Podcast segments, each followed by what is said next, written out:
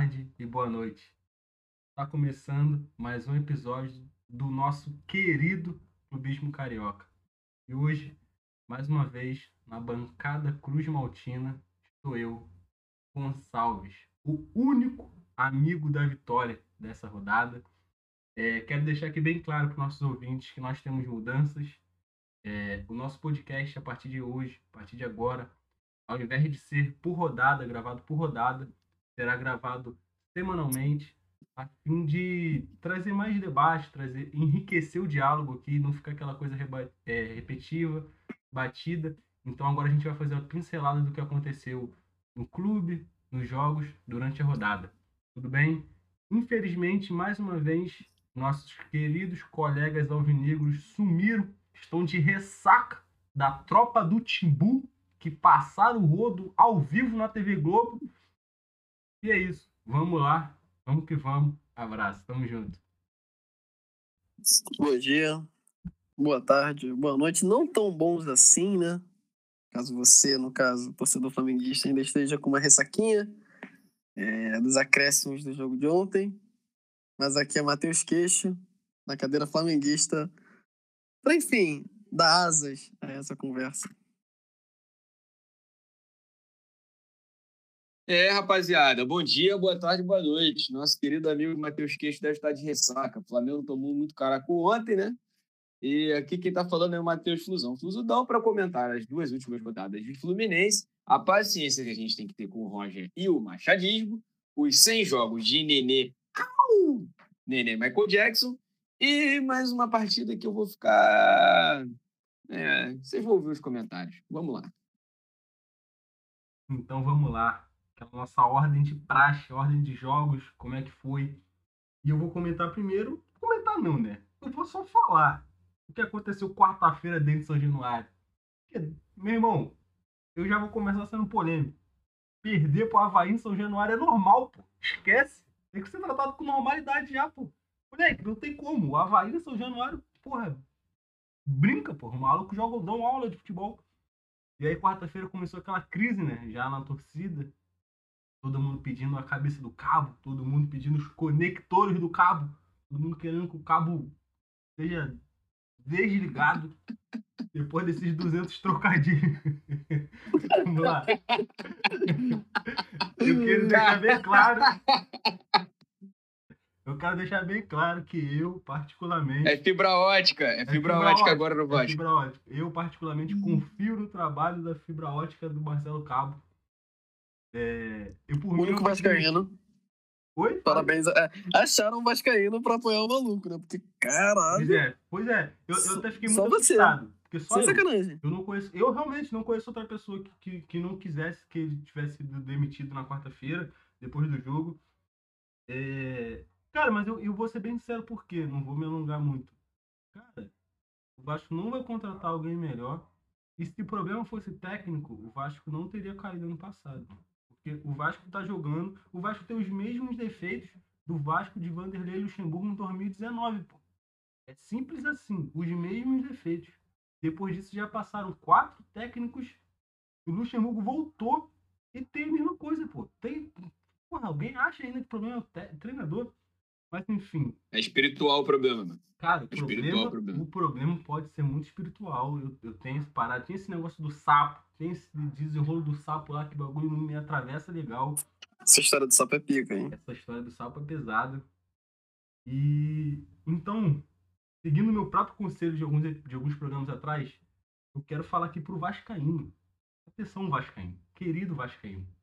Deixe de ser amargo. Rapaziada, o Vasco ganhou de 3 a 0 e o Vaz Twitter estava falando que foi sorte. Foi sorte, um trabalho frágil, uma atuação preocupante. Meu irmão, quanto tempo o Vasco não me mete 3 a 0 dentro de casa? E vocês estão, porra, completamente alucinados, cara. Calma aí, pô. Pera aí, o trabalho do Cabo é a melhor coisa do mundo. O melhor treinador que o Vasco já teve foi uma atuação de gala. Não foi, não foi. Mas caramba, Vamos, vamos dar uma respirada? Vamos, vamos olhar? Pô, o Vasco faz um gol. Não, tipo assim, um gol naquela primeira pauta. Aquela pauta que eu não posso deixar, cara. Cara, a zaga Gum e Frazão. É Frazão, né, né Matheus? Não, não é Frazão, não. É Frazan. Frazão. Detalhe. Frazão. E detalhe, cu- cu- curiosidade, o nome de Frazan não é Frazan. O nome de Frazan é Werley. Caô. Seríssimo. É o Werley mesmo? Gol do Vasco? Gol da do Vasco? O, o Werley, vou botar aqui, o Werley Frazan. Porra, então. Gonçalves acabou de inventar o nome artístico do nome artístico do Werley. O nome artístico. Frazão. Moleque, É o Frazão. Frazão, mano. Eu jurava. Pô, Não, é Frazan. Pô, moleque, é porque É por- essa dupla, essa dupla Gum, o, o Gum já atrai todos os holofotes, pô, porque não tem jeito, maluco, porra, não tem jeito. O Gum jogando São Januário, ele dando entrevista revoltada em São Januário, pra mim, porra, acalma meu coração. E o goleiro dos caras era o nosso querido Diogo Silva, o protagonista de 2013, o inimigo da defesa. O cara é inimigo da defesa. Um maluco que, porra, eu, cara, eu tava muito preocupado com o Diogo Silva no gol, porque, mano, esse cara vai voltar em São Januário, ele vai fazer o que for necessário, mas não. Diogo Silva foi o nosso querido Diogo Silva. É, Logo no início ele salvou uma bola cara a cara com, com o Cano, não sei se vocês viram, o Cano tentou dar uma cavadinha, tentou co- encobrir o goleiro numa raríssima chance que ele tem, né? Ele nunca tem uma chance cara a cara com o goleiro assim de conduzir a bola. Errou. Só que aí no final do primeiro tempo, cara, tem aquilo, né? A dupla de zaga dos caras lá, o nosso querido Gum e, e Frazan, eles param, cochilam e deixam o homem sozinho, cara. Não tem jeito, não tem jeito. Eu não gosto de ficar repetindo a coisa dos outros, mas, cara, o maluco é viciado em fazer gol mesmo. Não tem como.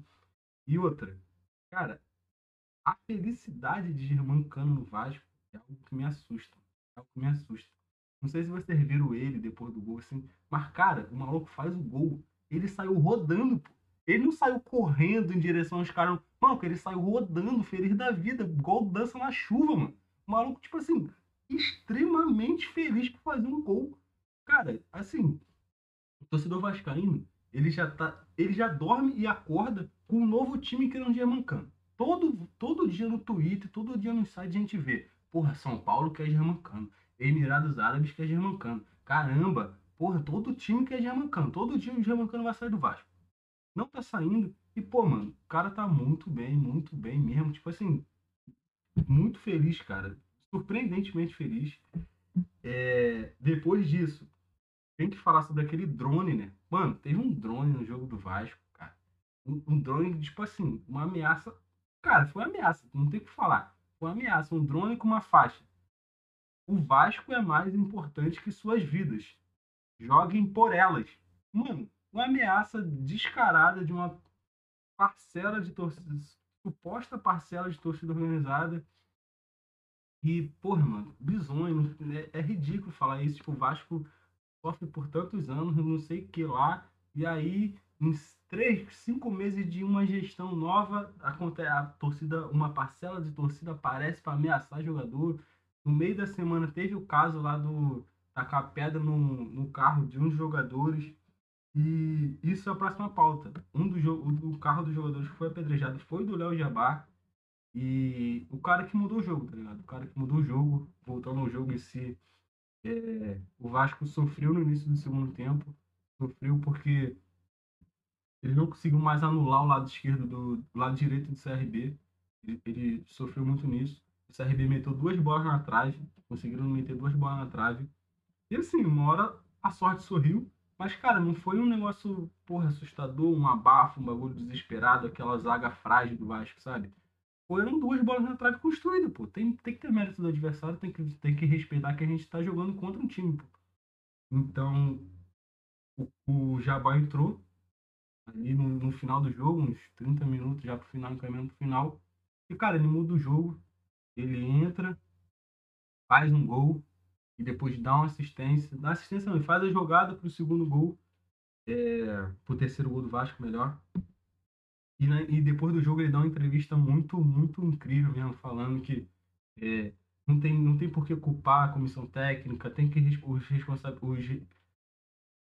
Quem tem responsabilidade do que está acontecendo em campo são os próprios jogadores, ninguém tá ali de bobeira. E fala sobre a pedrada, né? Que porra, que poderia ter acontecido ali, ele poderia ter se machucado, ele poderia ter atropelado alguém, um dos próprios torcedores mesmo poderia ter se machucado com aquilo. Enfim, foi uma entrevista muito boa mesmo, um cara que porra, surpreendeu falando.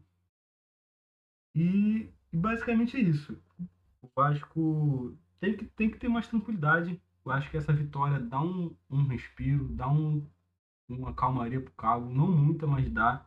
Próximo adversário é o nosso querido Cruzeiro Cabuloso, lá dentro do Mineirão. Cruzeiro que vem também numa, numa parada desesperada. Todo jogo tem expulsão lá do time dos caras, um bagulho estranho. Então acho que é hora do Vasco manter a cabeça no lugar, porque o Cruzeiro não tá, tá ligado, com a cabeça. Então o Vasco se manter com essa, essa forma sólida lá atrás, fechadinho, fica fechado, espera, porque, cara, é muito isso. Uma hora vai errar, uma hora o time vai errar.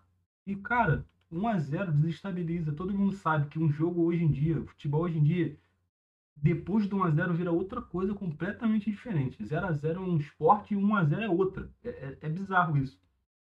E por fim, é, preciso deixar aqui o nosso abraço, grande, nosso querido Laíla, nosso saudoso Vascaíno, cara, uma figura importantíssima. É, deixar um abraço aqui registrado para toda a família. E muito obrigado, né? Muito obrigado mesmo. É, não tive a felicidade de encontrar com ele em São Januário mesmo, mas já soube de alguns jogos que eu estava lá, ele também estava, o pessoal falou. Aquele, ele sempre todo, todo de branco lá em São Januário. Enfim, é isso. Muito obrigado. E vamos que vamos. Falei demais, mas acho que foi necessário. Valeu. Se quiser, o Matheus já engata aí no Fluminense. Vamos, vamos falar Flamengo, não. O que vocês acham? Passar batida? É, acho que deixa começa por você, né? Você deve estar muito aditivado. Me falaram que você estava querendo. Me falaram que você era. Você estava brincando de, de Santos Dumont. É verdade que você tomou Red Bull e te deu asas? É, o problema é que bike não voa, né? Esse é o problema. Vamos lá, vamos lá, vamos lá. Só, só, opa, só opa, opa, opa, opa, peraí, peraí, peraí. Temos controvérsias. Temos contro... Bike voa. E eu tenho a prova viva disso. vamos lá. Só, só aproveitar o gancho do Gonçalves que eu acabei esquecendo. Cara, sobre o drone e a bandeira do drone. Por que tem uma bandeira da Noruega ali, se você souber? Não sei se você sabe. A história dos filhos de Odin, né? É isso, é isso tem uma, tem uma falange, isso que eu falei, uma suposta falange de torcida organizada do Vasco que se autodenomina os filhos de Odin. E por isso. Ah, isso aqui, isso aqui. É particularidade é. do folclore clube de regatas Vasco da Gama. É, posso fazer um comentário sobre, sobre isso? Na, há episódios atrás, Gabriel Gonçalves estava dizendo salário em dia, porrada em falta. Hoje ele está achando que é uma verdadeira vergonha. Isso, nós estamos aqui, estamos diante disso de uma polêmica, mas brincadeiras à parte, é muito complicado o protesto dos torcedores, porque é a mesma coisa que a gente usa do princípio, né, da gente, vamos aqui discutir política criminológica, não adianta tu prender o cara que tá na ponta e não pegar o peixe grande. Vai cobrar do jogador, mas tu não vai, nunca vai apedrejar dirigente, pô.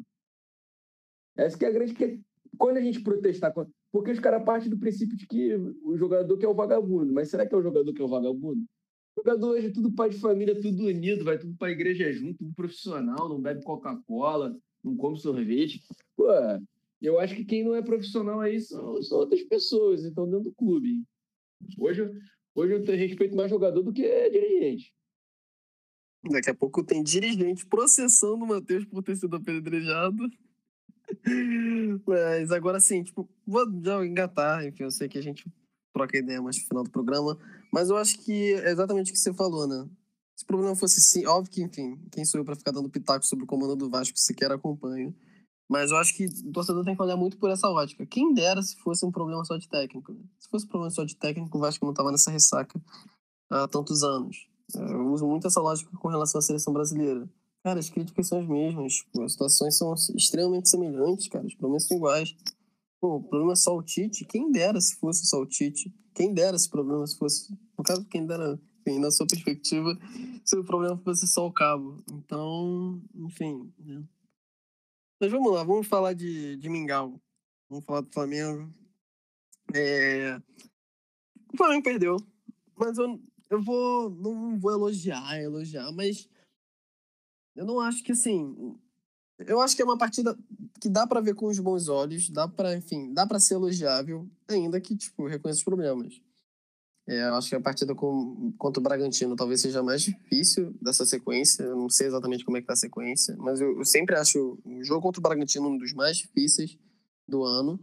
Então, é, eu acho que é sempre um desafio você jogar com o time reserva, não com o time reserva, mas o time da forma que estava, é obviamente um problema.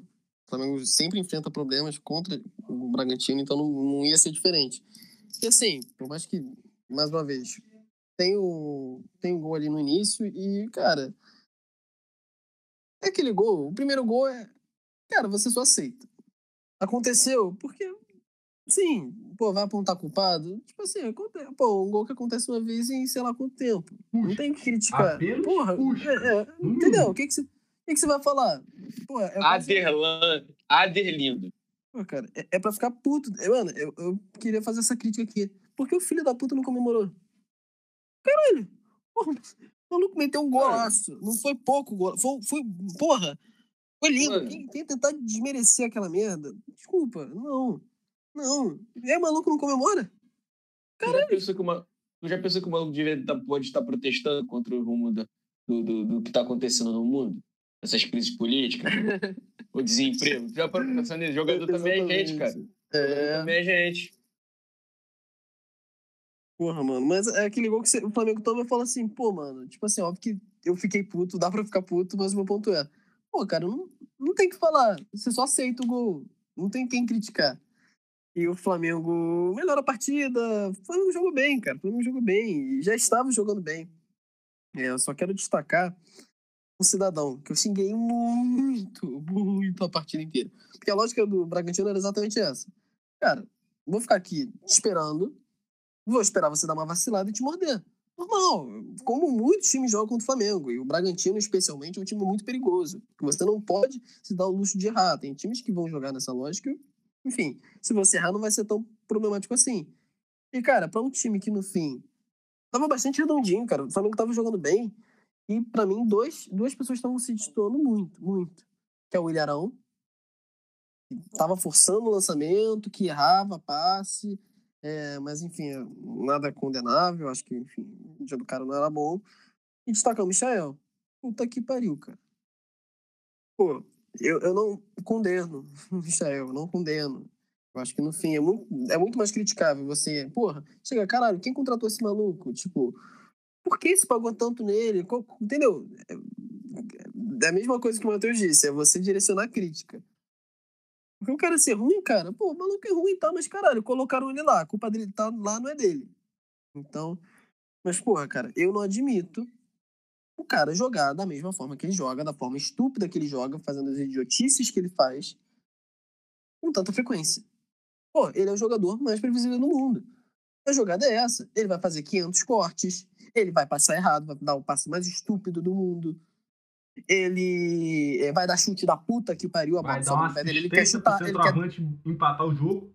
Ele quer dar um peteleco. Ele chuta, ele acha que ele acha que o Cristiano Ronaldo, pô. Ele tem um complexo de Cristiano Ronaldo. Então ele faz a comemoração. Ele corta pro meio, ele acha que vai dar um balaço no gol. Não vai. Rapidinho. Caralho. Rapidinho, rapidinho, queixo. É, tu, por que, que tem sempre um jogador do teu elenco que sofre desse fenômeno? Todos os elencos têm. É o cara que corta e chuta e vê um petereco. Parece que o cara capa a bola. Caralho, é muito engraçado, né? Porra, cara, o, o, Vitinho, o Vitinho aí, e é, o Vitinho é um que tinha esse complexo também. Caralho, mas. É, mano, caralho, o que, que, que fazem pra contratar um cidadão desse, mano? Isso eu não admito. Eu não admito. Pô, cara, desculpa, cara. Quando você tá tentando dar o driblezinho porque é legal, quando você tá tentando chutar da puta que pariu, desculpa, cara. O problema não é na tua ruindade. O problema é, é ego. Sei lá, cara. Você quer, enfim, fazer o gol mais pica da história. Você quer entrar no Guinness Book. Entendeu? Isso, isso é, pra mim, inadmissível. É, e aí, eu já tinha xingado muito o Michel, muito o Michel, porque era ele que tava destoando, cara, ele que matava. O gol O gol, o Flamengo estava redondinho. O gol surge depois de uma burrice do Michael. O Flamengo estava no ataque, no ataque, no ataque, o Michael perde uma bola estúpida. Falta pros caras de gol. Beleza, não, óbvio que, enfim, é uma parada que acontece o jogo inteiro. Aconteceu com o Bruno Henrique no final do jogo. Mas, porra, cara, é tão, é tão previsível, é tão previsível quando ele vai fazer merda. E aí sobra aquela bola na cara do gol. Eu já estava xingando o cidadão, porque eu sabia que ia sair um chute merda. Saiu um, um peteleco. O, o chute que ele dá é ridículo. Só que sobra no pé do Rodrigo Muniz. Que o cara, sei lá, tipo, é aquela parada de camisa 9. Abençoado. Pô, uma cagada tremenda da bola sobrar ali. E também, pô, bastante classe para botar pra dentro do gol. Queijo, Mas, queijo. enfim. Gostaria de fazer uma intervenção aqui. Claro. Cara, assim, é impossível o Rodrigo Muniz ter a idade que ele diz ter. Ponto. É impossível. É, é impossível. Esse cara tem no mínimo 30 anos. No mínimo. Cara, se o Pedro já é meio bizarro de você. Pô, você vê o Pedro e o Gerson, você fica assim, caralho, mano, esses malucos só tem essa idade? Os malucos estão na seleção olímpica? Não, tá maluco. O Rodrigo Muniz? Caralho, e, pô, vale ressaltar, né? E óbvio que eu ainda vou falar daquela sacanagem que foi aquele gol de bicicleta. Sacanagem. Aquilo. Porra, o que, que é aquilo? Mas destacar, cara, pô, o Flamengo, cara, em 2019, qual era a reserva direta do Gabigol? Lincoln. Lincoln. Pô, cara, e você chegar nesse momento e o reserva do Gabigol ser o Pedro e o reserva do Pedro ser o Rodrigo Muniz, caralho. A gente tá muito bem servido. Muito, muito, muito, muito. Outra partidaça do Rodrigo Muniz. É... Cara, o Flamengo foi muito isso. Muito isso, seguiu sendo isso. O Flamengo, na minha opinião, jogou bem. É, eu acho que o time do Flamengo, a base do time do Flamengo tá quase que intacta, né? Porque, enfim, Di- Diego Alves, a zaga tá, enfim, a ideal até então. Felipe Luiz, Mateuzinho, Mateuzinho, que nunca que, é, pode ser reserva. Nunca, nunca. O Mateuzinho não pode ser reserva. Nunca, nunca. Mateuzinho é titular. O Isla tá no Chile é um ganho. A gente tem o- as últimas partidas do Gerson, a gente tem o Diego. Então, cara, essa base do time tá quase que intacta. O problema tá sendo ataque. Só que ainda assim, a- ainda que, por exemplo, Vitinho foi mal demais, Michael foi mal demais, Bruno Henrique não apareceu no jogo, ainda que jogadores do ataque, enfim, estejam, é, é, enfim, uma troca imensa, o Flamengo tá conseguindo atacar bem. O Flamengo tá conseguindo atacar bem. Óbvio que é um time mais limitado, que não teve as pontas, mas ainda assim o time consegue ser ofensivo. Então, esse é o, o que me acalma. E acho que, mais uma vez, eu falei isso quando foram os jogos do Curitiba, enfim, dos últimos programas. É, eu acho que com isso, o Flamengo conseguisse manter ofensivo, óbvio, mais limitado, não com tanto poder, mas ainda assim o Flamengo segue sendo favorito para os jogos que vier a pegar, porque querendo ou não, sabe, o tesão de ir para frente, conseguir ser ofensivo vai se manter. Por quê? Porque a base é muito boa. É, a, base, a base do time, no caso. Mais que a base também esteja muito boa. E vem segundo, uma sacanagem, que é o segundo gol do Rodrigo Muniz. Aquilo é, uma, aquilo é de uma beleza absurda, absurda, absurda. Mas o Flamengo tinha que flamengar. O Flamengo tinha que flamengar. E, cara, pô, o primeiro gol, especialmente, foi uma vacilada imensa. né? Tipo assim, o Flamengo dá um buraco ali no meio, enfim. Óbvio que depois tem uma porradaria como solta ali, bola ali, bola cá. É, mas já tá um buraco no início da jogada. E assim, cara. Acho que dá pra passar um pano. Dá pra passar um pano, a zaga do Flamengo vinha bem dos últimos jogos, óbvio que eram jogos mais fracos que esse. Mas acho que dá pra relevar. Acho que dá pra relevar, enfim, muito menos botar na conta do técnico. Entendeu? Ah, agora que o Rogério Ceni voltou, o Flamengo tomando gol. Pelo amor de Deus, né? Então, acho que dá, acho que dá para relevar. Óbvio que é vacilo, óbvio que custa, enfim, vitórias, né? Custou hoje, era uma partida que era o Flamengo ganhar. Sai com uma derrota com um prejuízo imenso, imenso, imenso, mas faz parte, entendeu? A gente vê aí, cara, na Eurocopa, quantidade de vezes que isso acontece. O time massacrando, pô, a França. França na Hungria. Não dá bola, não, não subida dos caras. Óbvio, o Bragantino não subiu mais. Mas a gente também tem que aceitar um pouquinho isso. É, e aí, no último lance do jogo, o Flamengo tava ali tentando, já tava meio que aceitando que ser empate, já tava pensando na pauta aqui do programa, o que, que eu ia falar e tal, e tá aquele baque. Como flamenguista, que viu o Brasileirão do ano passado, eu acho que a gente não tem muito o que reclamar desse azar. Porque foi azar, o Flamengo perdeu por azar. Sabe? Eu acho que dá para levar esse teor. Eu não uso muito essa desculpa aqui no programa, normalmente sou um pouco mais crítico, mas eu acho que dá para ver dessa forma. Não tinha muito o que o Flamengo fazer e não tem muito o que criticar ali naquele contra-ataque. O Flamengo foi pro tudo nada, cara. Assim como a maioria dos times fariam naquele momento, como a maioria dos times fazem. O azar, é aí eu acho que eu vou deixar um pouco mais a crítica.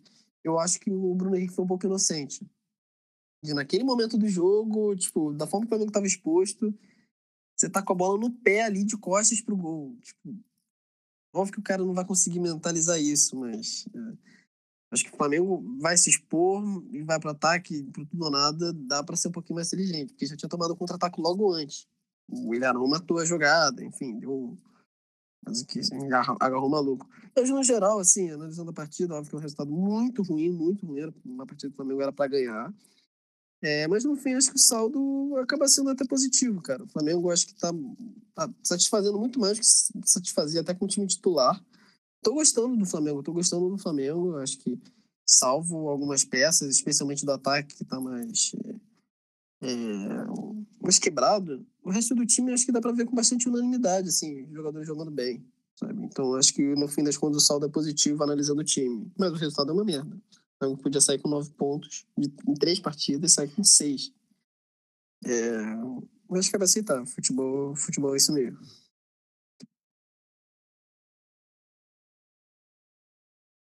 Vamos lá, depois desse relato aí, de, de, dessa, essas asas batidas no alto, né? O nosso amigo Queixo encheu a cara de caracu ontem. E... Mas eu sei como é que é também. Eu peguei uma maratona de tomar muita caracu. Sofri muito em Bragança Paulista, mas tive mais felicidade. Vamos falar sobre Fluminense e Santos. Jogo ocorrido na última quinta-feira, dia 17. Uma quinta-feira chuvosa nessa cidade do Rio de Janeiro, um clima frio. E Fluminense Santos era igual aquela música do Javan mesmo. Um dia frio, um bom lugar para ler um livro, um pensamento lá em você. Você, você eu não vivo. Um beijo para minha cremosa. É, Fluminense Santos, um jogo que um jogo xoxo, né? mais um jogo xoxo, decidido por nada mais, nada menos do que o estrela da companhia, também conhecida como Anderson. É, como é que é Anderson Carvalho, né? O vulgo Nenê. Sem jogos de Nenê. O lado triste é que foram seis jogos de Nenê e a gente teve que aguentar é, como se fosse uma marca expressiva, né? O Nenê fez um gol da vitória no jogo. Aí a, a conta do Fluminense botou um jau, um gritinho assim, au. Eu tive a, a, a bela criatividade de mandar para a página, pega no meu P e complementa esse au. E aí depois a gente teve que aguentar o top 5 do Nenê nesses 100 jogos, né? Mais legal ainda. E mais legal ainda ter que aguentar o Nenê por quase todo o tempo hoje.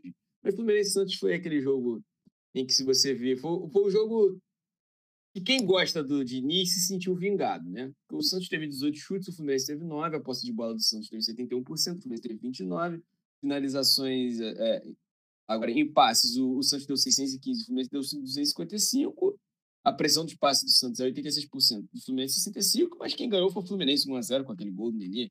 Eu já tive também tive a, a pastura de livro, tinha sido um, um suposto voleio, né? Tudo bem. 1 a 0 Marcos Felipe fazendo umas duas, três defesas difíceis. O típico jogo que você vai falar assim, caralho, esse time é um time cascudo. Ou é um time que dá cascudo. Dá muito cascudo na cabeça do torcedor, porque a gente, a gente já não aguenta mais ver isso, sabe? O time do Santos não é nada demais. Claro que ganhar é sempre bom. Eu sou maluco aqui. Mas eu não estou preocupado nem com ganhar e nem, e nem o nego falar que está ganhando, mas não está jogando convincente. Eu estou preocupado até que ponto o Fluminense consegue ganhar jogando dessa maneira. Essa é a minha preocupação. Se me derem a garantia que esse é um projeto de longo prazo, eu embarco. Eu embarco falar, é isso, vamos, digo bora. Mas eu estou preocupado com o Fluminense. Eu estou preocupado com o Fluminense se estourando todo para essa temporada. Mas tem aí as Copas vindo pela frente, não tem jogador, não tem elenco Eu tô preocupado que o Fluminense está chegando num ápice físico de desgaste no início do campeonato. No início um campeonato. Agora. Porque para tomar sufoco do Santos, Santos aí, o Santos sempre Santos, dentro ou fora do Salpão, ele não é essas mil maravilhas todas, ele não é uma Coca-Cola forte. E um jogo dentro de casa, tudo bem, você vai contar frio, chuva, Rio de Janeiro, de pandemia, sem abraço, enfim. É isso. Fluminense e Santos, você pode considerar esses fatores. Um jogo xoxo, mas o importante é ganhar, tá. Mas hoje, Fortaleza e Fluminense, um time ajeitado do Fortaleza, um Fortaleza 1, Fluminense 1, né, no, diretamente do Castelão, nós vimos um Fluminense, mais uma vez, nós, assim, eu tenho que falar a verdade, eu estou racionalizando meu tempo. Eu não consegui ver o primeiro tempo, né? Conversei com os amigos assim, sobre como é que tinha sido o jogo. No primeiro tempo foi exatamente como foi o segundo. Então era mais para ver duas coisas iguais, eu vejo uma coisa igual. Aí, os outros 45 minutos eu faço uma coisa, entendeu? O nome disso é racionalização do tempo. É, é, é o Fluminense fazendo a, a, a gestão do recurso. Viu o segundo tempo de hoje, é um jogo xoxo também. Não exatamente xoxo, mas você. Eu tô preocupado com que, o, o que, que mais a gente pode extrair do time. O Fluminense fez 1x0 hoje numa jogada de primeiro, um cruzamento do primeiro pau desviado pelo Nino. E o Caio Paulista, mais uma vez, Caio Paulista, pera, uva, mata salada mista, o Machado botou, entra o Caio Paulista. É, o Caio Paulista faz um gol, uma jogada muito bem trabalhada. Só que eu fico chateado com a, a preguiça, ou a pachorra, ou a morosidade do Fluminense quando ele faz um gol. Poxa, o Fluminense não teve mais uma chance de, de jogo. Ah, mas um momento do Fortaleza, tudo bem, eu entendo as dinâmicas da partida. Eu entendo que o, os jogos não são os jogos não são fáceis de se jogar. Eu entendo o momento de cada clube e tudo mais. Mas, poxa, cara, você num jogo difícil pega o Fortaleza faz um gol, esses espaços naturais vão aparecendo. Pô, o Fluminense me toma um gol. O Fluminense me toma um gol, assim. Pô, o Fluminense jogando todo lá atrás. O cara entra com um passe praticamente de triângulo para Iago Pikachu colocar para dentro da área. E Robson cometeu crime. Pô, cara, não pode acontecer um lance desse. E quase aconteceu duas vezes depois de novo. Porque o senhor Roger Machado manteve esse o, o suposto atleta Nenê em campo, também conhecido como Sugar Grandpa, depois eu explico essa história para vocês, o Sugar Grandpa, o, manteve em campo o senhor Nenê por praticamente 80 minutos de jogo. Ele me tirou o, o ponta do time e botou o Casares, e o Fluminense matou o lado esquerdo dele marcação, só tinha gente cobrir o lado esquerdo, porque tinha Casares aberto como um. como um não sei o que, né? Eu não sabia o que, que ele era. E o Fluminense ficou sem essa marcação do lado esquerdo, e a bola do Fortaleza toda hora entrando ali. Mas enfim, é, fez um ponto. Quem conta um ponto, quem faz um ponto, aumenta um ponto, sei lá, né? deve funcionar. É, o Machadismo é, é isso aí. É um time que compete, é um time que entrega muito pouco a derrota. Uma característica positiva, mas a minha pergunta maior é até que ponto o Fluminense consegue ter esses resultados e o desgaste não se sobrepor? Se houver uma garantia, se você falar assim, não, o time tem a garantia porque vai ter troca de peças, troca de elenco, eu, eu, eu embarco. Mas como eu não acredito nisso, eu acredito que esse time vai estourar, como o Iago já estourou. Os jogadores já começam a se sentir cansados, você não tem peça de reposição. Uma hora, irmão, uma hora foi um monstro invisível que comanda a horda, arrasando tudo que é de praxe.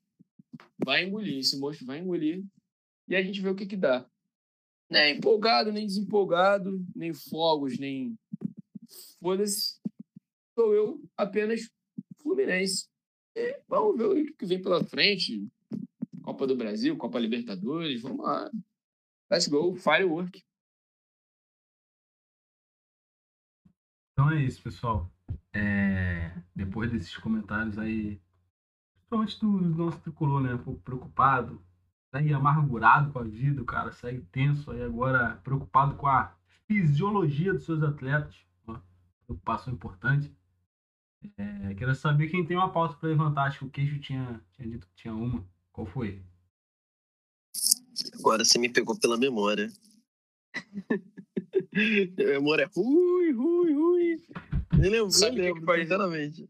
Sabe o que causa muito esquecimento de memória? Cafeína. Afeta muito a massa cinzenta. Sabe uma coisa que tem muita cafeína?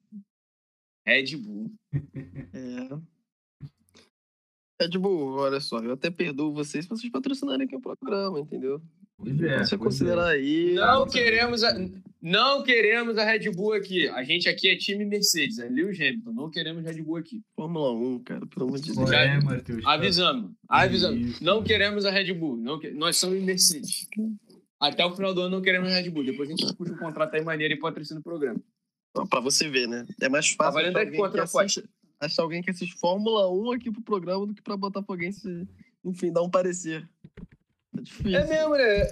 É, No último programa eu falei que eu espaço pra falar da Fórmula 1, né? Nossos queridos amigos botafoguenses não estão usando. E aí? É. A Red, a Red Bull tá liderando tanto, tanto a Fórmula 1 quanto o Campeonato Brasileiro, meu irmão. Os caras vão fazer a, a dupla coroa no mesmo ano. Tá complicado, mano. Na moral mesmo. Que isso.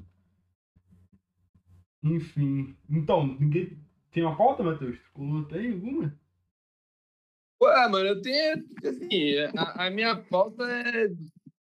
A minha, a minha pauta é muito, é muito baseada nos protestos ocorridos em São Januário. Se eles têm jeito, se eles, se eles dão um jeito na casa, não dão.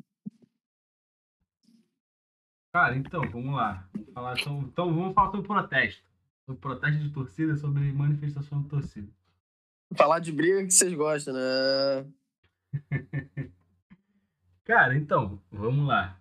É, depois do jogo contra o Havaí, depois do jogo contra o Havaí, não sei se vocês viram os vídeos e tal. Cara, um grupo de, de torcedores, eles apedrejaram alguns carros de, de jogadores do Vasco. Tá, Viram um carro ali diferente, aquele carro importado ali na saída de São Januário, e apedrejaram. E aí o- um dos jogadores, o Bruno Gomes e o Léo Jabá, fizeram uma postagem, né? Com com o carro quebrado, com a danificação do carro, e explicando, poxa, é, poderia ter perdido controle, é, etc, etc, protestar uma coisa, agora violência é outra e tal. É, e assim, foi muito que, que aquilo que você falou também, Matheus. É, a, gente, a gente cobra o jogador, a gente vê, porra, sei lá, se ele não tá entregando tudo que ele poderia em campo. É, torcedor vascaíno, cara, ele vê, ele vê muito assim, que, pô, antes de começar a Série B, antes de começar os jogos, enfim, a gente olhava o, o, o, o plantel, olhava o- os elencos e, pô, todo mundo falava, pô, o Vasco ele se preparou bem para essa Série B. Pô, ele tá montando um time ali que é, é um time que, porra, dá para brigar tranquilamente para subir. Não, não, não falo nem ganhar, mas dá para brigar tranquilamente para subir. E, pô, a gente teve uma surpresa no início bem indigesto, né? Perdendo São Januário, os dois primeiros jogos foram duas derrotas e assim, duas derrotas maiúsculas. O Vasco em nenhum momento foi competitivo. E aí o torcedor foi, foi cobrar e tal. Só que assim, cara, eu acho muito complicado? Porque é, São Januário é um território muito, muito hostil, principalmente pro Vascaíno. Essa é a verdade. A gente fala muito de território hostil, mas isso é uma parada pesada pra gente. Eu já, já vi muito clima. Eu até comentei no programa ali que que o Vasco e o Havaí, se fosse em São Januário com torcida, seria tenso, antes de começar o jogo. E, e- eu, e eu conheço bem aquele ambiente. Só que, cara, eu acho que, porra, agressão do jeito que é, aquele, aquela parada, não tem como defender, sabe? Não tem como falar, porque vendo o vídeo, cara, é a parada que assusta mesmo. Ver o negócio ali é, é pesado. O drone, cara, o drone não é nada físico, não é nada direto, mas, cara, é uma ameaça. É uma ameaça. Cara, como é que tu passa pano pra isso? Como é que tu fala, ah, é aquilo? Porra, não, tem que cobrar e tal. Cara, eu acho que dá pra cobrar de outras formas, sabe? Eu acho que dá pra cobrar de jeito diferente. É, ano passado teve uma cobrança que não é a coisa mais legal, mas eu não achei, assim, nada demais. Alguns torcedores entraram no CT do Vasco e conversaram com os jogadores. Ah, Foi uma conversa tranquila? Não, pô, o Malco estava exaltado. Mas e aí? E os torcedores cercando o Lucas Lima? Os torcedores ali, porra, estão errados. Eu tô, tô errado do jeito que eles falam ali e tal. Mas, porra, nenhum torcedor ali agrediu, nenhum torcedor ali, porra, fez uma coisa pesada. Óbvio, não tô falando que estão certos? Aqueles torcedores ali do Lima, eles falaram de paradas pesadas também pro cara. É, nenhum jogador quer, porra, dar errado, tá ligado? Nenhum jogador quer dar errado no time. Nenhum, nenhum jogador acha que, porra, eu vou pra esse time pra afundar o time. Eu acho que não, pô. É, só que assim, porra, ameaçado do jeito que foi aquele drone ali, cara, é um bagulho muito estranho. E é aquilo que passa, né? Porra, o Vasco, ele passa por uns anos recentemente, assim, bem. Um, um, clube bem antipático, vamos dizer assim. O Vasco, ele, ele perdeu aquela simpatia que tem, aquela parada dos memes. O Vasco, porra, a torcida de meme muito engraçada, cara. É uma torcida que fica meio restrita por conta disso, um clube meio fechado. E aí, porra, me vem com aquela faixa ali, aquele negócio, porra, pesado, aquele, aquela aura de. Vocês sabem quem, tá ligado? Essa é a verdade.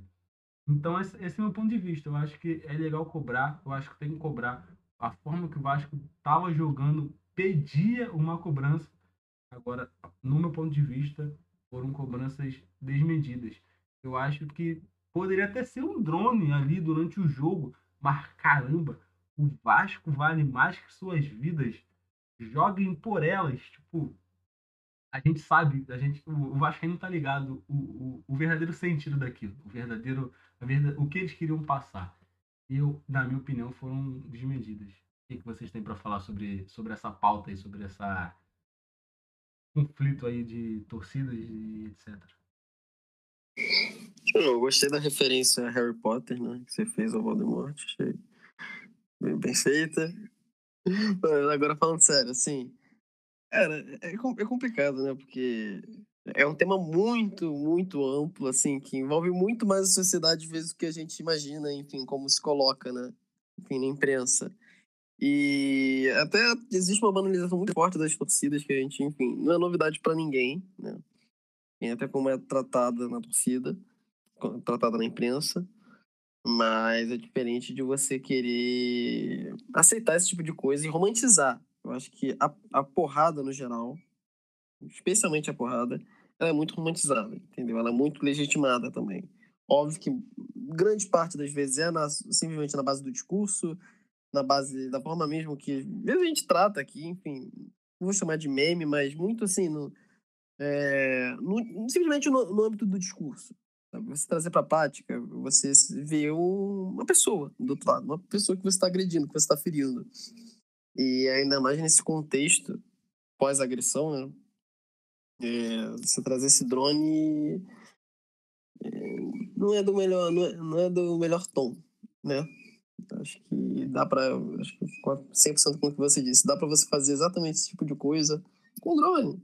Dá para dá para você fazer a pressão é, ainda que não tão é, legitimada, assim, não tão, é, digamos assim, que as pessoas apoiariam, mas que de uma forma não tão agressiva.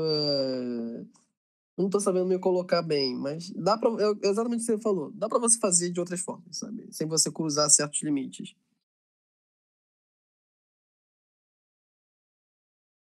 Cara, e, e, tem também, foi o, exemplo que eu dei, né? O negócio lá do, do Lucas Lima.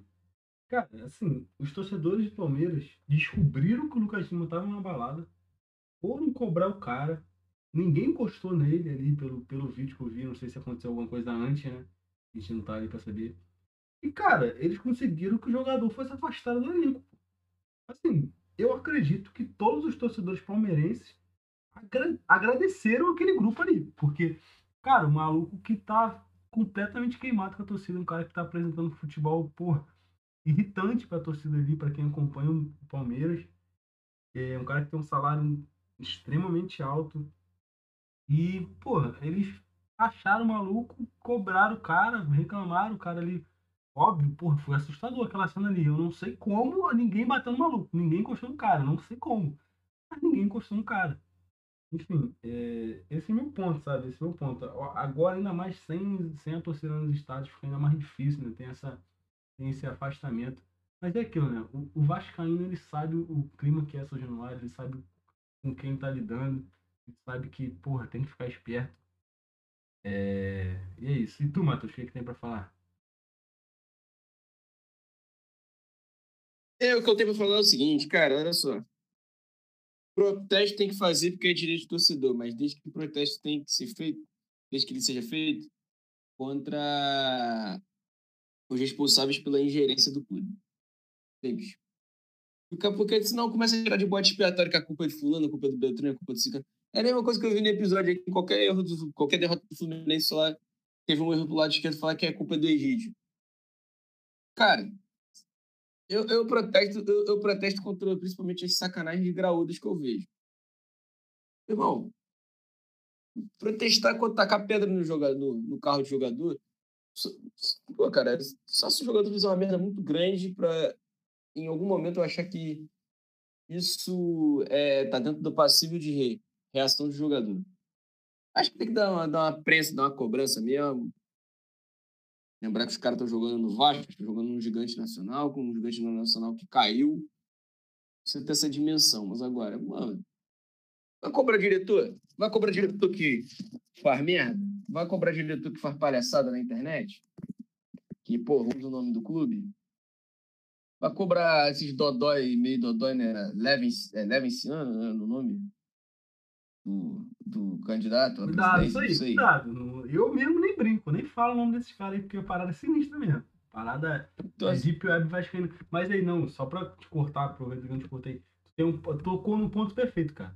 É, cara, o, o nosso querido ex-presidente Alexandre Campelo, cara, ele foi falar que ele se orgulhava de ser o único presidente do Vasco que não rebaixou o time no século, pô. Ele falou isso. O Alexandre Campelo, ele tuitou o ou comemorando o salário pago, pô. E esse é. cara não recebeu uma cobrança, pô.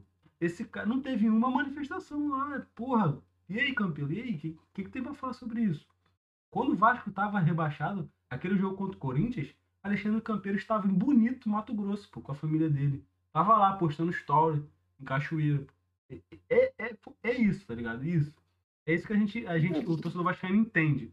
Entende essas críticas da onde estão vindo e por que elas estão vindo. E rapidinho, um dos maiores um dos maiores desprazeres que eu tive na minha vida como torcedor do Fluminense. Posso falar abertamente aqui porque é uma crítica a uma gestão que era foi tenebrosa.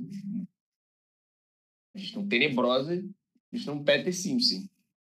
Tenebrosa o início, a tentativa de um novo início de fim. É uma parte, uma coisa que, que gerou seus tentáculos, né? Mas assim, o jogo, o jogo que eu mais sangrei na minha vida no Maracanã foi Fluminense 0 atrás do Paranaense 2 pela semifinal da Sul-Americana de 2018. Dia 28 de novembro de 2018. Eu sangrei porque o Fluminense estava tomando um, um passeio do time do Atlético Paranaense o Fluminense não fazia gol há sete partidas e o Fluminense estava com a chance real de domingo contra o América Mineiro perder e cair. O Peter Simpson, que foi é, o que eu considero a pior gestão do, do Fluminense, é, pelo menos no século XXI, naquele momento ele estava. Tudo bem que ele já não era mais presidente do Fluminense desde o final de 2016, né? Mas naquele momento ele estava foi flagrado numa festa particular. Aí esses caras vão falar que eles são torcedores de arquibancada. Não. Não tem como. Mas, assim, é contra eles que eles têm que, tem que ser cobrado as coisas. É contra. Porra, é, é contra caras que, por exemplo, contratam jogadores aleatórios que você não. Você sabe que não passou pelo scout do clube.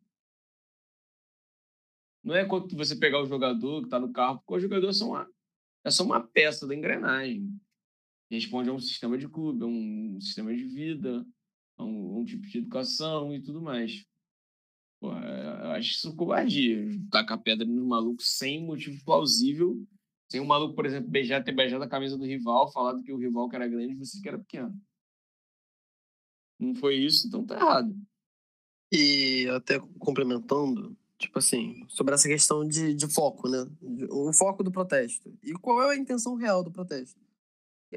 Cara, eu acho que assim, eu acho que não precisa de muito, de raciocinar muito para entender que quando você faz esse tipo de pressão, agredindo o jogador, dá para você fazer pressões que sejam ainda mais efetivas e passivas ao mesmo tempo. Quando você agride um jogador, isso é óbvio. Você acha que você vai estar motivando o profissional? Porque no fim é um profissional.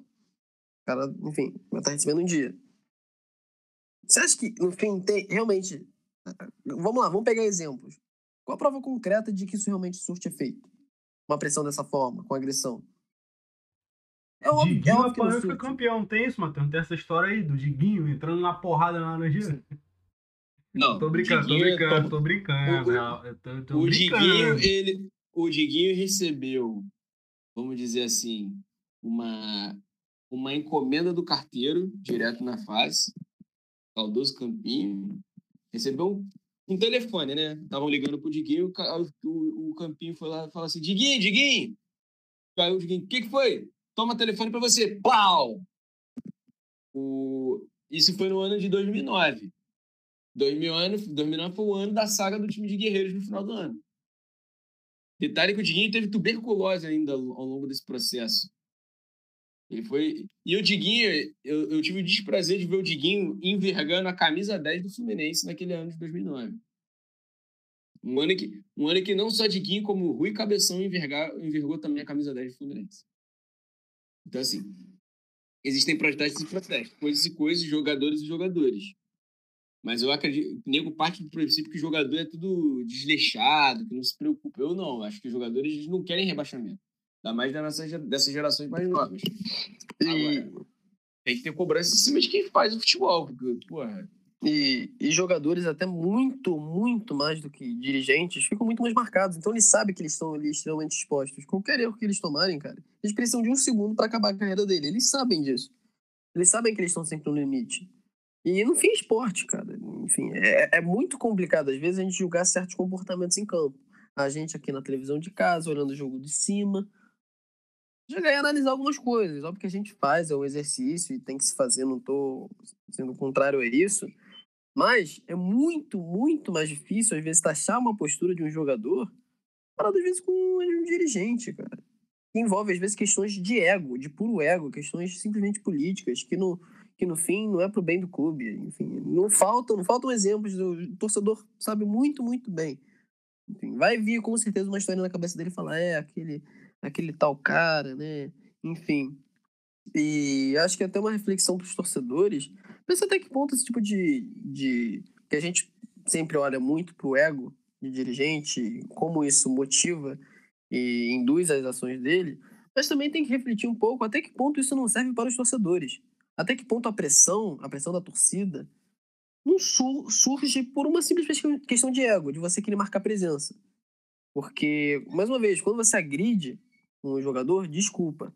Eu duvido, eu duvido que você esteja vendo o bem do Vasco. Você não tá. Isso vai ter um efeito negativo no Vasco. Isso vai ter um efeito negativo no jogador. A gente viu isso com o São Paulo ano passado. Então, se olhar para um jogador e agredi-lo, independente da questão humanitária que envolve isso, enfim, de quão hediondo isso é, pensando estritamente futebolisticamente, o que é até uma visão, enfim, muito, até errada, no sentido de que, caralho, já tem um motivo muito óbvio, que é, caralho, não vou agredir outro cidadão. Mas beleza, já que talvez isso não seja suficiente, vamos partir para o princípio futebolístico. Isso surte efeito? Não surte. Então qual o motivo para isso? Agredir por agredir? Agredir por uma questão de ego, de querer mostrar presença? É muito complicado, é muito complicado. E aí depois vai querer levantar a bandeira falando que o Vasco é maior que isso tudo. Beleza, mas é também maior do que outras coisas envolvem o torcedor. Muitas questões de ego, não só de dirigente, mas torcedor. Eu acho que quando o torcedor agride o jogador, ele não está pensando bem do clube, ele não está pensando futebolisticamente. É um pensamento, na minha visão, muito voltado para a questão de ego, questão de você querer se exibir, de falar, olha só como eu sou, como eu sou foda, como eu sou macho, como eu sou porradeiro, enfim. Concordo com a passagem que o amigo Queixo trouxe e ainda ilustra um outro problema maior. Nossos queridos amigos mineiros aí em 2019 viveram isso na pele. Como um dirigente pode fazer seu clube passar por situações inimagináveis em um ano. Sabe, nosso, nosso querido amigo aí, cabeludo, cruzeirudo, que está passando desde 2020, desde o início de 2020, quando confirmado seu rebaixamento, né? Final de 2019 e 2020. Vai fazer o quê? Vai, vai querer matar o elenco? Tu até quer matar os caras. Mas a culpa é dos caras. Vai falar que ah, os caras não se dedicam. Não, não tô lá. no treino para ver todo dia, se dedica ou não. Eu acho que assim, a gente tem que começar a tratar as responsabilidades como elas têm que ser tratadas, nós como torcedores. Devemos protestar sim contra presidentes malucos, acordos de presidentes malucos, não dar voto de confiança para o presidente, por uma coisa que eu não faço mesmo.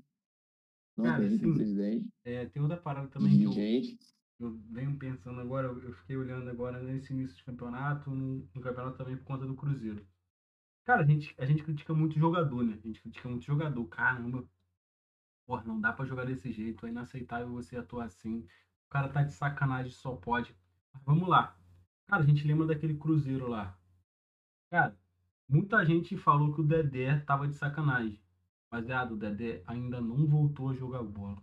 Cara, assim, eu, eu, tenho, eu, sou, eu sou meio manca- manchado pra falar do Dedé. Mas, mano, tu acha mesmo que se o cara tivesse de sacanagem, ele ainda estaria sem jogar futebol? Vocês acham que o Dedé, porra, não, não teria voltado a jogar futebol? Mano, assim, o cara não voltou a jogar, simplesmente. Não é nem, porra, não tá jogando, tá jogando mal, caramba, o Dedé não foi pra time nenhum. Mano, ele não consegue jogar futebol ainda.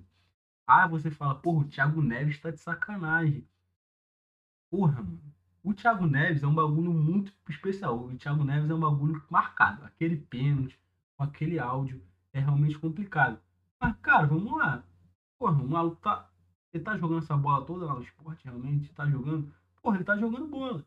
Tá jogando. Eu fico muito vendo pelo Vasco. Porra, mano, tá de sacanagem e tal. Porra, no Vasco, mano, dava pra ver que o Iago Pikachu não tava mais, não, não jogava bola. O maluco hoje no Fortaleza é titular absoluto, pô. Titular absoluto, se não, se não me engano, no desartilheiro do Campeonato Brasileiro. Eu acho que o Iago Pikachu tava de sacanagem, não. Eu acho que ele não, simplesmente não conseguia render naquele time. É, e agora eu consigo enxergar isso. Eu vejo isso. O maluco não tá de sacanagem. O maluco ele não conseguia render, não conseguia jogar bola, pô. O, o time do Vasco eu consigo ver tranquilo por, por isso. Tem esse, aquele Benevenuto do Botafogo lá. Outro maluco muito difícil de defender. O maluco que tava na night, tava ali, porra, time perdendo, não sei o que lá. Mano, hoje eu vi o jogo lá pelo Fortaleza. Pô, mano, é o melhor zagueiro do mundo, não. Mas o maluco tá jogando. Tava jogando lá, tava jogando na moral, pô. Agora, quem não garante que ele não tá na night agora, pô? O maluco não tá saindo agora, pô. Enfim, é, só, só colocando uma ralinha na fogana mesmo, uma parada, cada caso é um caso. Mas eu acho que esse- essa questão de estar tá de sacanagem, o maluco tá de implicância com o teu time, mano, eu acho muito difícil, porque, porra, o cara, o cara quer jogar, mano. O cara é jogador, ele tá ali pra jogar. É, o cara precisa ter, atuar bem, precisa ter mercado, porque, porra, a parada é doida, mano. A parada é doida. Eu acho assim. É, cara. A gente É tem exatamente o que eu ia falar. Os caras têm que jogar pra. Senão tu não mostra serviço, tu vai morrer sem contrato bom. É, é isso. O- Quem tem mais a perder com, digamos assim, é, um jogador perninha, com enfim, uma má participação do jogador, é o próprio jogador, mais que o time, muitas vezes. Porque no fim, o time vai ser prejudicado, vamos pegar o caso aí do Cruzeiro, vai ser prejudicado? Vai ser prejudicado. Mas o jogador também vai ficar muito marcado. Muitas vezes não se passa batido. Óbvio que tem caso e caso. Tem casos, às vezes, que o, o time cai. Ué, o próprio caso do Thiago Neves. O time cai e o jogador fica na Série A. Mas, enfim, o jogador é um dos mais interessados em fazer juiz ao nome dele, né? Enfim, fazer. colocar uma marca é, no seu nome. Cara, pois é, na minha opinião, ali, pelo que eu lembro daquele time de 2019, é, o, o que tá melhor hoje é o Fred, né? O Fred que voltou pra casa. Tipo, o Fred é um maluco que, porra, é ídolo pra caramba do. Fluminense. Se reencontrou ali, saiu. É, eu lembro do Fred perder um gol ridículo no São Januário, um gol ridículo. Mas eu não consigo achar que o Fred vai jogar de sacanagem. pô. O Fred tava ali de sacanagem, eu não, não acredito nisso. E o maluco que, porra, pelo menos no Fluminense é um maluco que, assim, entrega pra caramba. Eu não, não consigo ver essa sacanagem dele. Não sou cruzeirense, não via, não acompanho a fundo os jogos. Mas quando eu vi, o jogo que eu vi particularmente do Vasco São Januário, o maluco tava jogando bola. O time do Cruzeiro tava jogando bola. Só que é aquilo, cara. A gente tem que aceitar que o nosso time é ruim, mano. De vez em quando o nosso time é ruim pra caramba. Aí, porra, é, é, é bastante complicado. Enfim, é, acho que se ninguém tiver mais nada pra acrescentar, Só acrescentar uma coisinha. É, Eu, eu, eu não gosto. Eu sei que, enfim, obviamente, no vestiário tem as suas questões. É óbvio que os jogadores não vão se entender muitas vezes. É tudo distante. Óbvio que vai ter aquela troca, vai ter uma questão de ego. No fim, os jogadores são é, humanos, né? Enfim, então envolvem toda uma questão de, de ego mesmo. Mas eu, eu não gosto de ficar me prendendo, é, é, especialmente notícia, especulações de vestiário.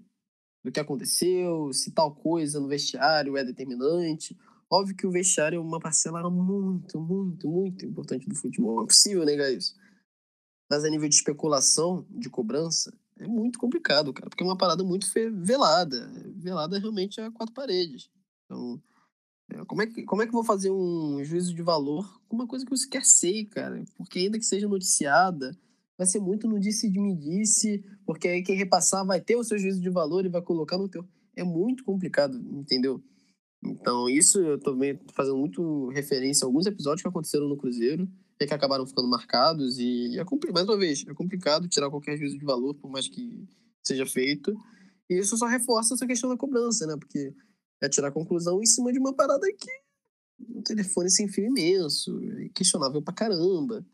Então, eu, eu acho que isso é uma reflexão interessante que dá pra gente tirar. Até que ponto?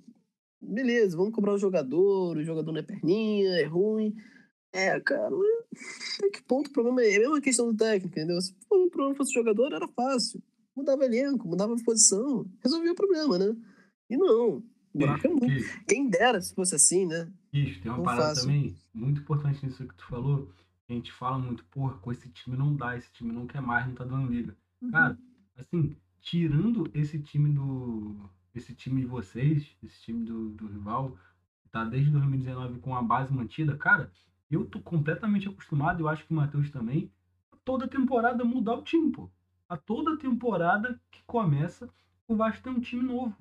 O Vasco tem uma coisa. Independente de cair ou não cair sempre tem essa parada de, cara, remontar elenco, tem aquele famoso pacotão de reforços, que é quando estoura a crise, o maluco sai catando um monte de gente e anuncia.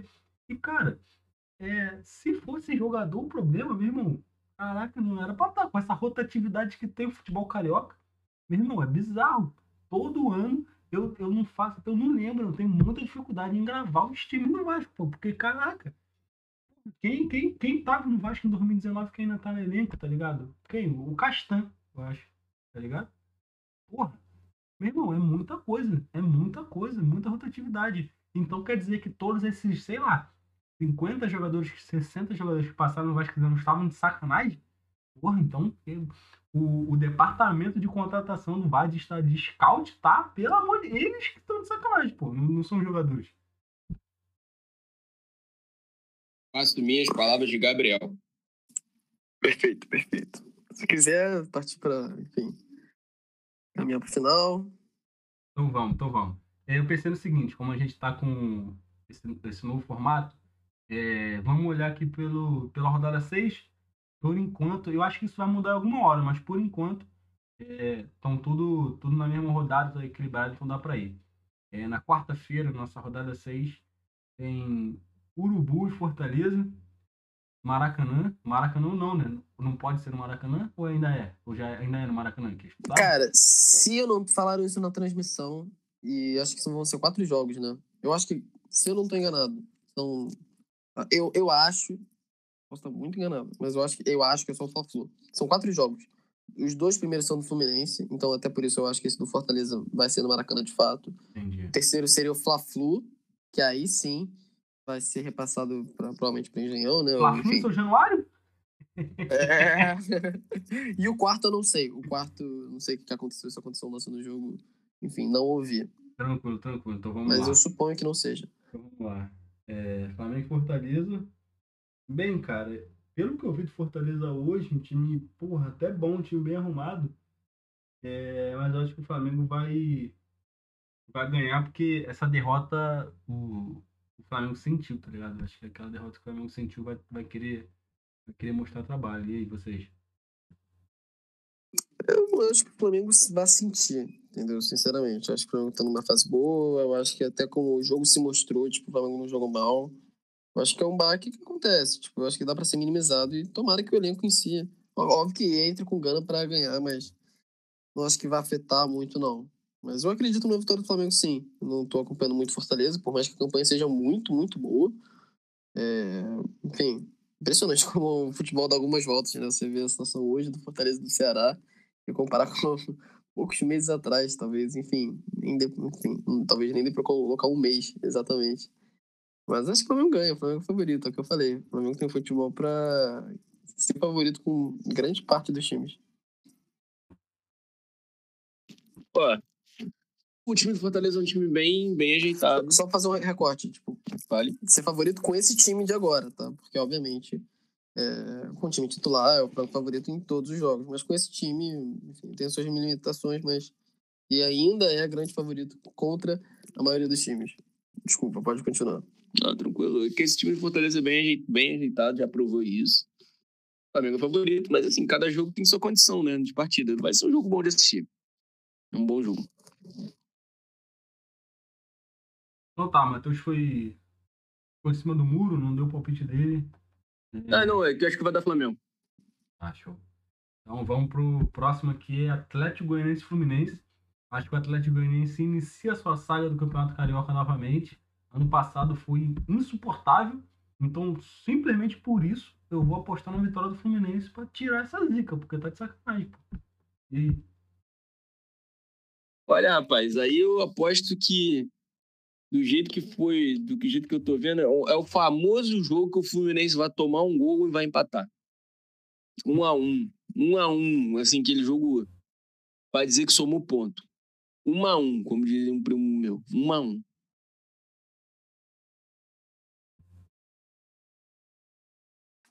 Vamos lá, eu acredito, eu acredito no empate também. Joguinho com carinha de empate. Então tá. É... Agora partindo série especial. Quinta-feira, Botafogo, CSA, Cruzeiro e Vasco. Então, vou, vou lançar logo dos dois para ir mais rápido. Botafogo CSA. Porra, se não ganhar do CSA, né? pelo amor de Deus, Botafogo. Pelo amor de Deus, pô. 1x0 Botafogo, tranquilo. Botafogo tava bem e perdeu hoje, mas assim, cara, perder pro Náutico é normal. É, é o que eu tô falando.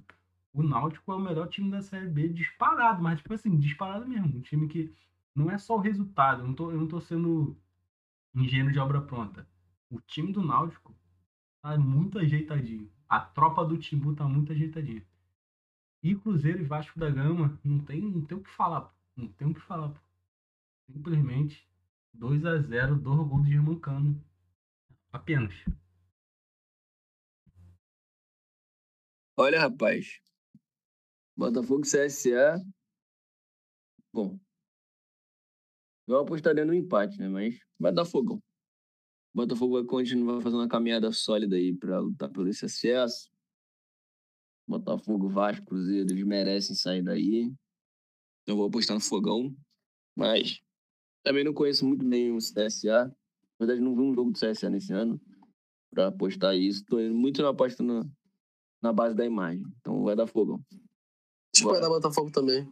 Agora, Cruzeirudo e Vasco, e é. Vasco da Gama, um clássico jogo de um empate ou 1 a 0 Cruzeiro.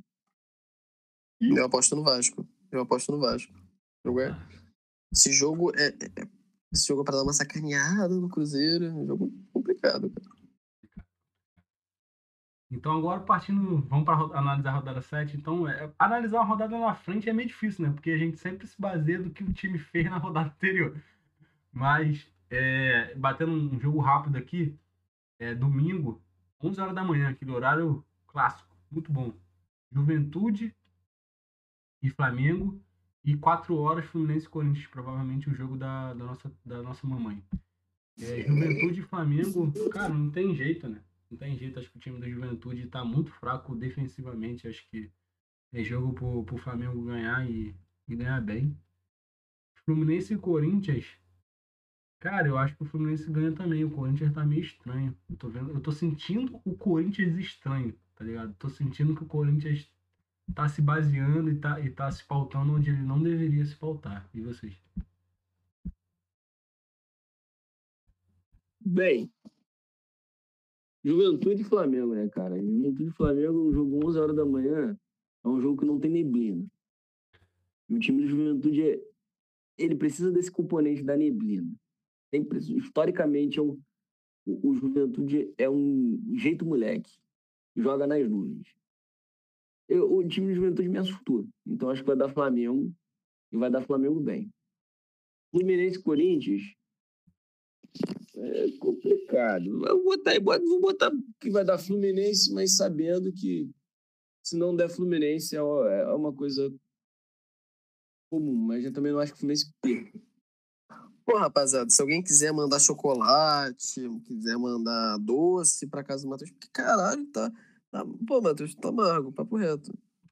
Pô, mano, tu não apostar no. Olha como é que tá o Corinthians. Cara, eu não tô apostando, cara, eu tô te falando pra vocês, eu, tô, eu tomei um. Eu tomei um choque cético, cara. Eu tomei um choque cético.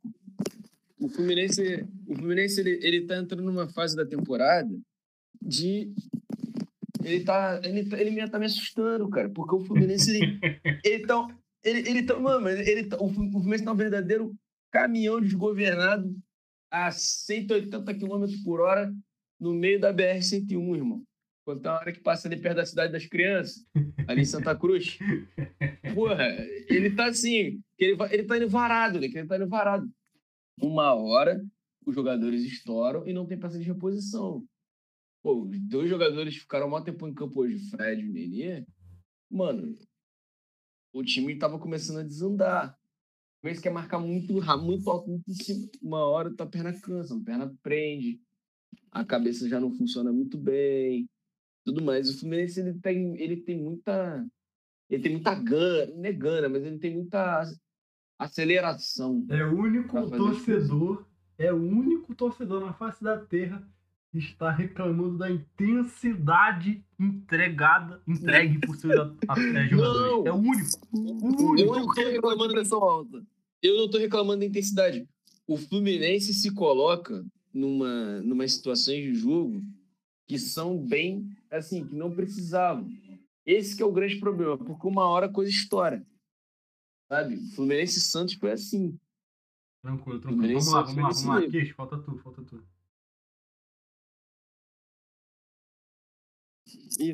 Cara, mais uma vez tava com o microfone desligado. Fluminense alô, Corinthians, já disse. Pra mim é Fluminense.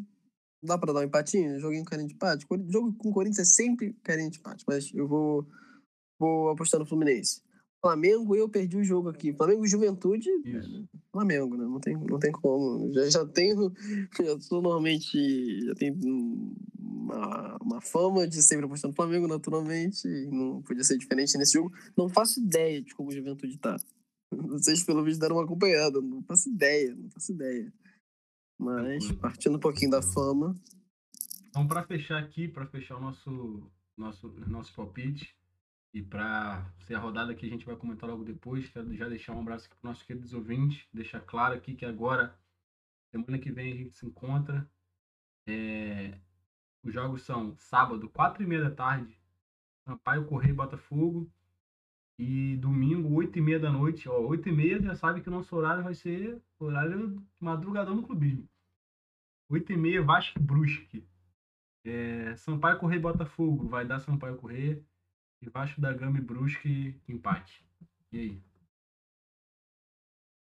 É, o Sampaio Correio Botafogo tem a cara de dar o Bolívia querida mesmo. E Vasco e Brusque vai ser um confronto. Ah, tomara que dê Vasco, não gosto do Brusque, não.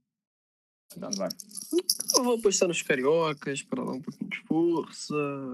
Enfim, são os times que eu conheço, não faço ideia de como é que são esses outros. então fica aí, fica aí o meu fingimento de apoio. Então tá, pessoal. É, quero agradecer mais uma vez a você que está ouvindo a gente até agora. Forte abraço. Reitero aqui nosso pedido, se você conhece algum botafoguense que está acompanhando essa saga do Glorioso, por favor, entre em contato com a gente, entre em contato, solta comentário. E é isso. Obrigadão, forte abraço, vamos que vamos e faça o L imediatamente. Abraço. É isso, rapaziada, tamo junto. Não bebam, uma tal marca de energético. Enfim.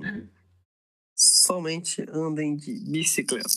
É isso, rapaziada. Tamo junto. Até a próxima. Até que Bebam, água, bebam água. Bebam água, é, bebam água. Bebam, porra, tô com uma coquinha aqui do lado. Tava aqui vivendo entre as falas no programa. Já tava me sentindo culpado aqui. Mas é isso. Tamo junto, rapaziada. Valeu, rapaziada. Queria terminar o programa mandando um abraço aqui para toda a comunidade, né? Também de, do samba, né? Que nessa semana perdeu dois grandes baluartes. Foi tanto o Laíla, né? Diretor de carnaval muitos anos da Beija-Flor. E nosso querido mestre Mug, eterno mestre de bateria da Unidade Vila Isabel, mandou um carinho especial para a comunidade do Macaco, para toda a comunidade de Vila Isabel, né? Na comunidade da, da comunidade da Vila Isabel, todos os amantes, todos os apaixonados. Não sei se vocês sabem, mas Escola do Coração. Então, ficou bem triste com o falecimento do mestre Mug. Um abraço para todos. É isso. Bebam água, não bebam a tal marca de energético que não patrocina a gente. E só bebam caracu, que é o único touro que a gente gosta nesse Brasil. É caracu. Então, um forte abraço e boa sorte aos cariocas nos seus objetivos. Valeu! Valeu.